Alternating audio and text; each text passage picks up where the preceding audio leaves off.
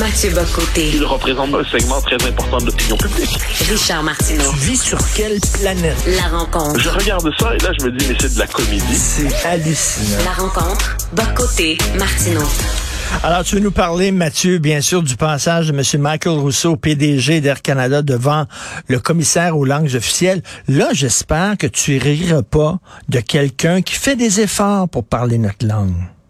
Non, non, non, non, non. Je vais même célébrer le travail exceptionnel d'acclimatation linguistique de Michael Rousseau, qui après 14 ans vient de découvrir qu'il y a dans ce pays où il fait fortune des indigènes qui parlent français.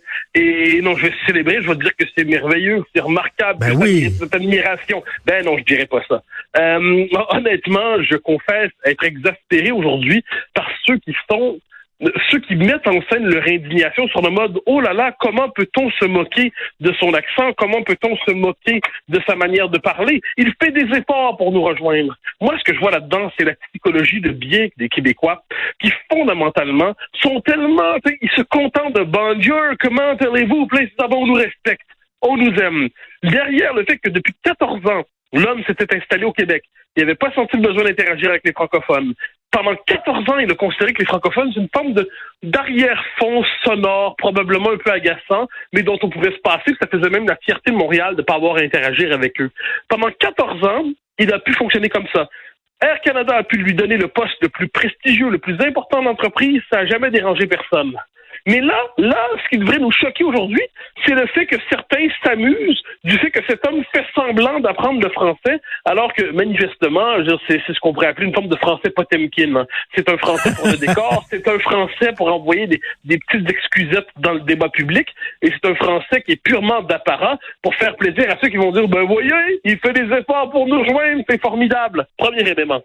Deuxième élément, m'exaspère presque autant, peut-être davantage, ceux qui disent Oh là là, c'est terrible, il fait pas de vrais efforts. Son français n'est pas convaincant, mais qui au même moment s'oppose à toutes les mesures de renforcement de la loi 101, toutes les mesures linguistiques du gouvernement Legault, qui sont pourtant des mesurettes, qui sont pourtant des petites mesures sans ambition, sans envergure, des mesures minimalistes pour ralentir un peu la chute du français.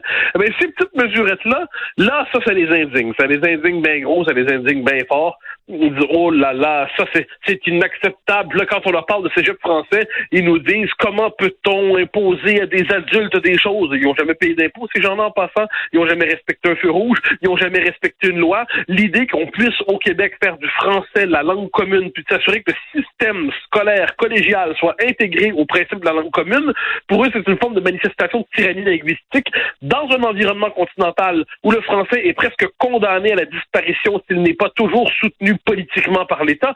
Il y, y a derrière ça une immense hypocrisie. Et moi, les, les défenseurs stipendiés d'un régime qui est fondé sur la marginalisation structurelle du français, mais qui viennent nous expliquer ensuite que ce serait bien si Michael Rousseau parlait mieux le français, sans pour autant critiquer le système qui rend possible le fait d'arriver au sommet de la société sans jamais interagir une fois avec les indigènes, il y a quand même là-dedans matière à critiquer. Ben, tout Je suis désolé.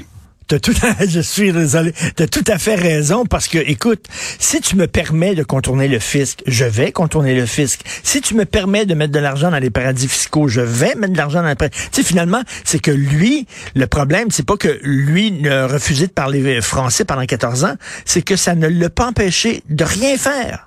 Et donc, le système lui a permis ça.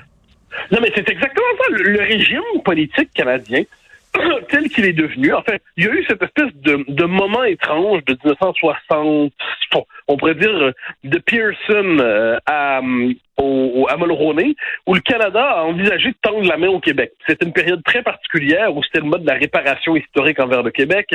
Euh, les deux peuples fondateurs, c'est un principe auquel les Québécois croyaient. Les Canadiens s'y sont, les Canadiens sont vers un instant. Bon, ça n'a pas tenu dans les faits. Puis le Canada a laissé ça de côté, mais les Québécois continuent d'y croire. En fait, il y a deux catégories de ce point de vue de Québécois chez les fédéralistes aujourd'hui.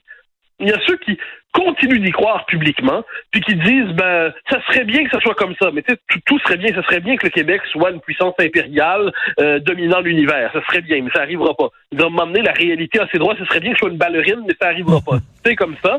Eh bien, la réalité a ses droits. Or la réalité du Canada, c'est que c'est un pays, comme je veux dire, bilingue de langue anglaise. Et il y a ceux aussi, ça c'est ceux qui euh, qui sont aujourd'hui des promoteurs ardents et énamourés de ce qu'ils appellent la diversité, qui n'est rien d'autre que le multiculturalisme canadien, et qui, eux, nous disent, chaque fois qu'on dit que ben, le, français devrait être la langue commune au Québec, eh bien, ils nous disent, oh là là, mais on est tous québécois, quelle que soit notre langue, quelle que soit notre ci, quelle que soit notre ça. Oui, d'accord, mais est-ce que le français est notre langue commune? Oui, mais ça ne porte jamais à conséquence. Jamais, jamais, jamais. Pour eux, le français langue commune, c'est un slogan agréable, mais en dernière instance, ça ne mord pas sur les circonstances, ça ne mord pas sur la réalité. Donc l'affaire Michael Rousseau, c'est un révélateur du régime canadien dans lequel on évolue, un régime où le français est condamné à être toujours plus faible à la grandeur du Canada, plus faible au Québec, et quand on le souligne, on se fait accuser d'être fermé sur le monde. Encore une fois, euh, de ce point de vue, c'est, ça me permet de rappeler que le nationalisme caquiste est un nationalisme de bonne foi, sans le moindre doute, et néanmoins un nationalisme palliatif qui est là pour nous faire accepter de disparaître collectivement dans la dignité sans trop de douleur, parce que sinon, on peut en arriver à cette conclusion étrange. Les Québécois acceptent qu'on leur pile au visage, mais acceptent pas que celui qui leur pile au visage leur fasse remarquer au même moment. Les Québécois acceptent qu'on leur crache au visage pour peu qu'on hmm. leur dise pas au même moment, hey, les Québécois, t'aimes ça qu'on te crache au visage? Là, ils finissent par mal le prendre. Mais ça, c'est l'histoire de l'affaire Michael Rousseau. Étant donné que la Constitution est comme un genre de carcan hein, qui nous euh, qui nous empêche de nous battre avec les deux bras, on a un bras attaché à en arrière, étant donné que le français est très minoritaire en Amérique. Donc, d'où l'importance, euh, Mathieu, d'où l'importance d'utiliser toutes, toutes, toutes les mesures qui sont à notre disponibilité pour protéger au maximum le français. Ben, absolument, absolument. Là, c'est là qu'on a une réflexion en deux temps. L'État québécois a des ressources. Il n'y a pas toutes les ressources, c'est mais il y a des ressources, il y a des moyens politiques à sa disposition pour être capable de renforcer le français. Donc ça, c'est l'État québécois qui pourrait demain décider d'imposer le cégep français. C'est l'État québécois qui pourrait demain décider de limiter significativement l'immigration. C'est l'État québécois qui demain pourrait s'assurer que le français soit la seule langue de l'État, sauf évidemment pour la minorité historique anglaise qui a ses droits. Mais, mais dans les faits, c'est pas ce qui se passe. L'autre dimension, évidemment, donc il y aurait cette étape, appelons ça première étape d'affirmation d'un nationalisme autonomiste qui serait sérieux. Mais sur le fond des choses, on y revient toujours et on pardonnera d'être un radoteur en la matière, mais tant qu'on sera dans ce pays-là, qui nous condamne à une forme de disparition démographique dans le Canada, on est condamné à une forme de dilution démographique inévitable. Dans le Canada, Montréal est condamné à l'anglicisation et la canadianisation. Dans le Canada, le peuple québécois est condamné à devenir une minorité ethnique, euh, exotique et de moins en moins tolérée parce que considérant quand même que le Québec c'est son pays, puis sa langue devrait être la norme, eh bien dans le Canada, on est condamné à disparaître. Donc moi, tous ces éléments devraient s'inscrire dans une forme de pédagogie naturelle de l'indépendance du Québec, mais il semble que la conscience collective, pour l'instant, ne soit pas prête à faire ce pas supplémentaire. On a un gouvernement nationaliste qui ne veut pas appliquer la loi 101 au cégep, qui ne veut pas exiger une maîtrise du français aux nouveaux arrivants avant qu'ils s'installent ici. C'est comme si on demeurait à côté d'une rivière. Mathieu, on sait qu'au printemps, la rivière va déborder de son lit. On sait qu'il va avoir une, euh, une, inondation et on ne veut pas euh, poser des sacs de sable devant la maison pour se protéger. C'est exactement ça. Puis on veut pas non plus déménager la maison s'il le faut pour être capable de la sauver puis sauver ce qu'on a. Puis en ah. dernière instance, on se dit que ça débordera peut-être pas. Puis de toute manière, l'eau, ça peut être agréable. Euh, eh ben oui, euh, l'eau m'amener à la rive, c'est agréable. Et puis on est noyé, pour le dire ainsi. Mais non, je trouve qu'on est dans un moment, c'est paradoxal dans notre histoire, parce que tous les indicateurs objectifs qui devraient nous conduire à faire l'indépendance du Québec, non pas pour un projet de société X, Y ou Z, mais simplement pour survivre comme peuple, tous les indicateurs en ce moment, on va le dire en bon québécois, flash, flash, flash. Bon. Hein, ça flash à la Jean-Marc Parent, disons ça comme ça. Oui. Or, or, eh les Québécois semblent un peu euh, paralysés, ils semblent un peu euh, euh, tétanisés, ils semblent sidérés, ils semblent bloqués. Et là, on se dit, mais est-ce qu'il va y avoir un déblocage? Est-ce qu'il va y avoir un déblocage? Moi, je tends, à y croire. J'y crois parce que je pense que le choc constitutionnel va venir sur la loi 21. Mais en tant que tel, la seule question linguistique devrait être aujourd'hui un déclencheur remarquable du mouvement nationaliste québécois. Je note, soit dit en passant, que l'appui au cégep français ne cesse d'augmenter, hmm. malgré le déni de certains commentateurs qui, eux, ont décidé que le réel n'existait pas. Euh, un Frédéric Lacroix a été capable de faire bouger la question linguistique de manière incroyable au Québec par ses travaux. En ça nous montre à quel point des travaux bien faits par un homme, par une femme, peuvent changer vraiment le, la lecture des événements. Donc, les profs de cégep au Québec ont de plus en plus plaident pour le cégep français. Le mouvement monte et puis le gouvernement reste un peu paralysé, enfermé dans son aile fédéraliste.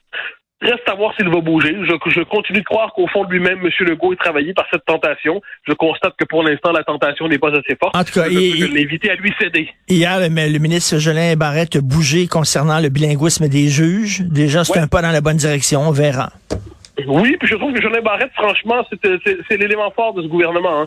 Sur la question linguistique, il ne lâche pas, il ne cède pas, il envoie le signal, il nous dit c'est quoi la bonne direction. Ensuite, il ne peut pas entraîner tout le gouvernement avec lui, mais s'il était capable de, de faire une piqûre de rappel nationaliste à son premier ministre, hein, quatrième, quatrième dose de nationalisme, je pense que ce serait, tout, ça, ça- ça serait bon pour notre système collectif. J'adore cette image. Merci Mathieu, à demain. Au grand plaisir, bye bye. Cube Radio.